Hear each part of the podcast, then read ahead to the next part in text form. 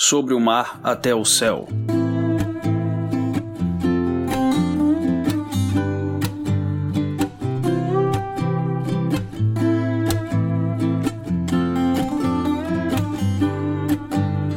Penúltima edição é aqui que a gente descobre o que significa destruir né, o medalhão da Porpentina, né? E o que é esse tal hierograma, né? E, e cinco edições depois, né? E, depois de praticamente ser um, um easter egg no arco, né? Eis que Morpheus surge, né? E várias respostas são dadas, né? Eu acho que esse é o capítulo das respostas, né? Vamos lá, Mauro. Explica pra gente aqui o que é o cuco e o que diabo a Terra tem a ver com um pacto muito antigo, né? Feito por Morpheus e outra pessoa, né? Que é essa Aleonora que você falou ainda agora. Se é que dá pra saber, né? A partir daqui, quem é essa Aleonora, né? Vamos lá. A cuco a gente descobre em todo o arco, a Barbie fala né, do, do pássaro cuco, que é um pássaro que mata os ovos de outro pássaro e põe os próprios ovos no ninho alheio para que sejam chocados e, e que os filhotes dela, que ela ocupe o ninho de outro pássaro, né? E é isso que essa entidade faz. Esse cuco se apropria, né, do, dos sonhos da Barbie, do mundo que ela construiu, para fazer, né, o ninho dela, para ela construir o reinado dela. Mas ela, ao mesmo tempo em que ela tá ali, ela construiu o ninho, ela quer voar ela quer partir para outros mundos, criar outros ninhos, explorar o poder dela além daquele daquela ilhazinha do sonhar em que a, a Barbie estava confinada. E por isso que ela plane, ela faz todo esse plano para atrair a Barbie até ali, para destruir a Porpentina e o símbolo e levar ao fim daquela ilha, que como a gente viu, essas ilhas periféricas, esses pedacinhos do sonhar, eles vão sendo criados e destruídos com o passar do tempo. Nada no sonho é eterno. Tudo é fluido, tudo vai sendo modificado com o passar da época, com o passar do que as pessoas sonham. E para ser livre, a Cuco precisava destruir aquela ilha, né? Chegar ao, ao, fim daquele mundo. Então a gente descobre que qual que era todo esse objetivo. A gente descobre que a Barbie habitou essa ilha com a imaginação dela de criança, né? O Cuco leva ela para casa dela de quando ela era criança.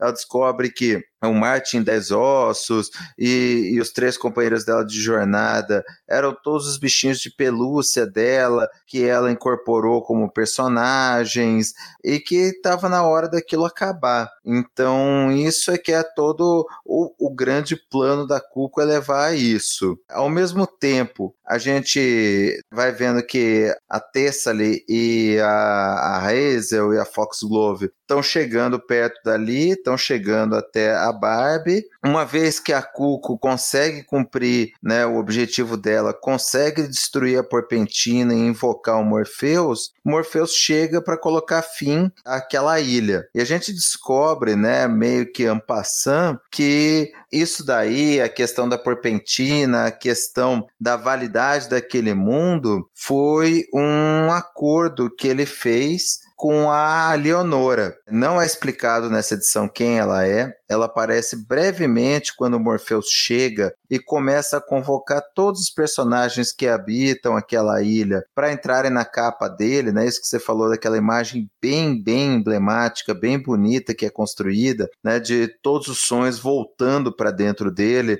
Aí chega a Leonora e ele fala que está cumprindo com os termos do pacto dele e que estava na hora de tudo terminar. E que depois que a Leonora já tinha morrido, aquela terra, aquele mundo que tinha sido criado para ela, serviu para ser habitado por várias outras pessoas. Depois, né, é só isso que é explicado. A gente acaba não sabendo quem é a Leonora, a gente acaba não sabendo o que, que consistiria esse pacto tal. A gente só entende, né, e isso é mostrado durante todo o arco, que aquele mundo estava lá muito antes da Barbie, que a Barbie povoou aquilo com sonhos dela, mas que ele já estava lá antes e que ele tinha sido criado por outra pessoa. A gente descobre que foi criado pelo Morpheus para Leonora. Somente lá no Sandman Overture, né, naquele prelúdio ao Sandman, é que é explicada a saga da Leonora e a gente descobre que ela foi um amor do Morpheus e que, como todos os outros amores anteriores do Morpheus, né, o Morpheus é um tremendo filho da puta, né? A gente já falou isso várias vezes. Mas de duas uma, né? Os amores dele. Ou quando não eram não correspondidos, ele se vingava, como ele fez com a Nada. Ou quando eram correspondidos, com o passar do tempo, ele perdia o gosto, ele perdia o tesão lá nesse amor dele e bania e deixava em segundo plano. E foi o que ele fez com a Leonora. Ela ficou algum tempo como consorte dele, ele enjoou dela e ele não podia mandar mais ela fora do mundo dos sonhos, né, pelo tempo que ela já tinha passado lá. Então ele resolve criar uma ilha longe, bem distante dele, para que ela pudesse povoar do jeito que ela quisesse, viver feliz e tal. E quando ela morre, aquele sonho, aquele, aquele pedacinho do sonhar acaba sendo habitado por outros, como foi com a Barbie, né? Mas, porra, que tremendo filha da puta que o Morpheus é, né? Em off, né, o, o Reginaldo lembrava disso ontem, né, que essa origem secreta da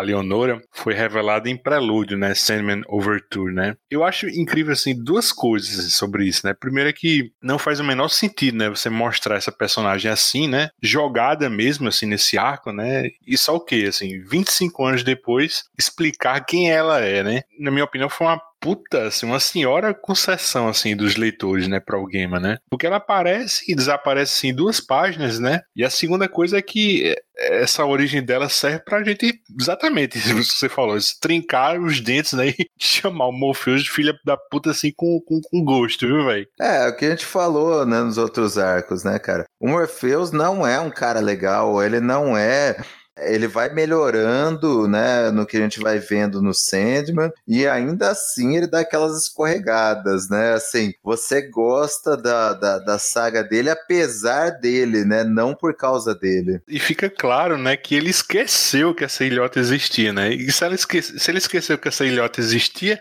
ele esqueceu da própria Leonora, né, bicho? Quando eu li na época, você falou de concessão, Luiz, eu não entendi que ela teria uma explicação de quem ela era, assim eu achei que ela fosse tipo uma Barbie anterior, assim, uma outra pessoa, uma outra princesa anterior à Barbie. E só isso, né? Não me pegou tão assim, não, também, né? Depois eu acho que, assim, a explicação que ele dá em Overture, né? Em Prelúdio, essa sim me incomoda, cara, porque ela me parece ser superficial, só para fechar uma, né, só para cortar uma, uma ponta solta, assim, e eu acho ela que era uma história tão famosa, né, a história dos dois deuses que dominaram sonhar uma época, essa Leonor ela parece ser, ela é quase trazida, né, pela desejo para o Morpheus ter uma companhia quando ele está preso por esses dois deuses no sonhar, né? E ela parece ter alguma capacidade porque ela ajuda ele a vencer os deuses, né? E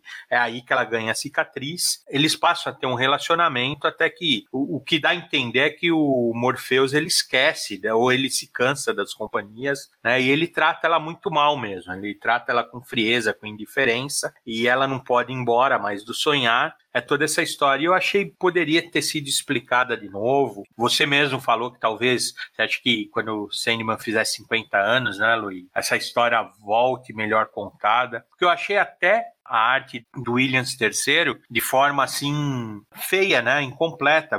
Um dos deuses aparece de um jeito uma hora e depois de outro. Não gostei não, cara. Eu acho que se demorou tanto tempo para contar, deveria ter contado de forma correta.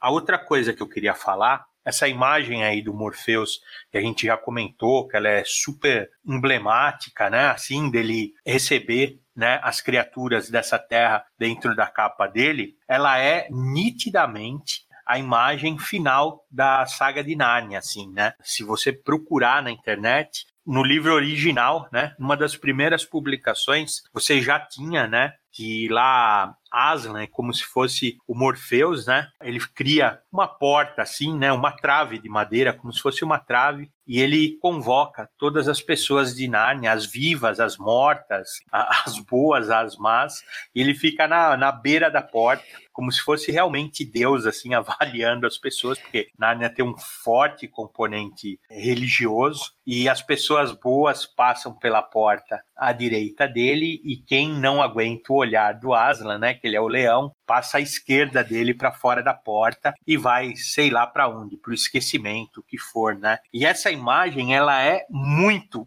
mas muito igual ao que eu acho que o Gaiman falou pro McManus, né, usar ela como referência, porque até tem algumas pessoas na mesma posição que está a, a Hazel, a Foxglove, assim, é, é muito igual, cara. Se você procurar na internet, você acaba achando essa imagem aí. Eu acho por isso que eu falei que a, a grande inspiração aí do Gaiman para mim é, é Tolkien e principalmente Nárnia, cara, porque as histórias de Nárnia realmente tinham esse componente assim de princesinha, assim, de bem legal, né? Eu li muito Nárnia, cara, quando eu era criança, muito essa referência aí é difícil de, do pessoal saber, porque eu acho que até as imagens mudaram hoje da publicação. Não sei se tem especificamente essa imagem, mas se você procurar na internet, se você escrever é, é Last Battle, né? Nárnia, ou A Última Batalha mesmo, em português, você acha essa imagem fácil, cara. Uma coisa que eu esqueci de comentar foi que a, a fala do Cuco, né, ele, de que garotinhas têm sonhos diferentes de garotinhos, né, entre as coisas que é, meninas sonham, né, e é que os pais delas geralmente não são seus pais, né, e se você pensar direitinho, essa é uma ideia que o, o Gaiman voltou, né, a usar em, em Coraline, né, quando ela imagina que os pais dela em outra realidade seriam melhores que os dela, né? Na realidade dela, né? Eu achei bem curioso isso, essa diferenciação do, dos sonhos dos garotinhos e das garotinhas, né? É, ele faz aí uma associação com fantasia de poder, né? Que os meninos eles têm o sonho de super-herói, de ser algo mais do que ele é, e as meninas sonham que elas já são, só as pessoas só não sabem, né? Porque ela foi trocada, com a família trocada, ela tem uma origem, já a origem delas já é, é diferente, né? É um barato isso. Foi o que eu falei, que uma hora ele, o Gaiman explica, é aí que ele explica realmente isso. Eu acho que você tem razão, essa, essa é a edição das explicações mesmo. Essa próxima edição é quase que só um epílogo. Vamos lá, saideira do capítulo. Essa capa aqui é uma que tá as três, né? É Foxglove, Hazel e Tessely, né? Aí eu acho que a, a carinha deve ser o Morpheus, né? Como se ela estivesse adentrando, né? No sonhar. Isso, eu tive a impressão isso. que foi assim. É exatamente, não, é, é, exatamente esse momento que eu falei, das criaturas da, da Terra entrando no, no, no manto do Morpheus. É o Morpheus aí, né? Na capa. Então, assim, eu nem associei a, a, as três. Eu acho que são umas bailarinazinhas, assim. Eu realmente não fiz essa associação, mas acho que vale também. Não é que, que não vale, não. De todas as capas, essa é a minha favorita, cara, porque realmente, assim, eu acho que até na quarta capa você vê maior isso daí estourado e é, e é muito bonito e são poucas capas que tem humor, né? São poucas capas de Sandman que tem o Morpheus, né? Então é bem, é, é bem relevante essa capa e eu acho que eu, da série, é a minha favorita. A minha também, viu, Regi? Desse arco é a minha capa favorita. E, né, só para ressaltar de novo, na parte de cima, né, que mostra a cidade, né, claramente distorcida, mais ou menos como, né, a imagem de um, de um retrovisor em dia de chuva, né, mostrando que enquanto no, no sonhar, né, estava acontecendo essa incorporação, os personagens voltando para o Morpheus, né, no, no mundo real, entre aspas, está acontecendo a tempestade que né, vai acarretar toda aquela tragédia que é só mostrado na última edição. Cara, é engraçado que assim. eu faço a leitura da parte de baixo e praticamente eu ignoro a parte de cima porque ela não me remete a nada, cara. Eu acho que, assim, você falou tudo isso, Mauri, tem a ver, cara. Eu tô olhando aqui para ela e realmente tem a ver, mas na minha percepção passou batido, cara. Eu escrevi aqui, ó, talvez seja Nova York com sirenes e luzes de polícia. que eu não sei de onde eu tirei isso. Você tá dando uma leitura, cara, que eu, eu consigo achar que tem mais a ver, meu. Então, assim. Pois eu não consigo, às vezes eu não consigo nem pegar nem embaixo nem em cima, viu, Reginaldo? eu, eu, falo, eu, só tô cara, complementando esse das capas com o preço, velho, das capas. Vou falar, essa tá 8,800. Você roubou minha fala já. Pô, sacanagem. Mas você pesquisou pra achar isso, cara? Não, eu tô olhando aqui nas capas da Globo. Eu tô vendo aqui na, na internet. Esse aqui tá 8.800, é. Ah, o que eu ia falar, cara, é que o, se, o, se o Yuri tivesse aqui, ele ia falar que um, um é mais apolíneo, né? E o outro é mais dionísico, né, meu? essa, essa capa faz exatamente isso, cara. A, a, parte de cima, eu perdi a referência. E pra mim é, é cidade escura, cidade com neve, cidade com sirene, não é nada, cara. E o Mauro tá fazendo uma leitura que eu sabe aqueles quadros 3D que quando você descobre a imagem você dá um pulo para trás assim, cara. Eu não tinha visto isso mesmo, assim, tem a ver sim. É bacana, né, que ele vai mostrando né, esses paralelos durante todas as edições, exceto a última que acaba juntando as duas, né? Ele esticou sua mão e pegou a terra. Lembrava um pequeno mundo de joias. Não importava que fosse pequeno, se era pequeno. Era possível ver cada cachoeira e riacho, cada folha em cada árvore. Então a terra se desfez em sua mão. Era apenas pó, areia, uma areia cintilante e multicolorida que caiu no vento frio do fim do mundo.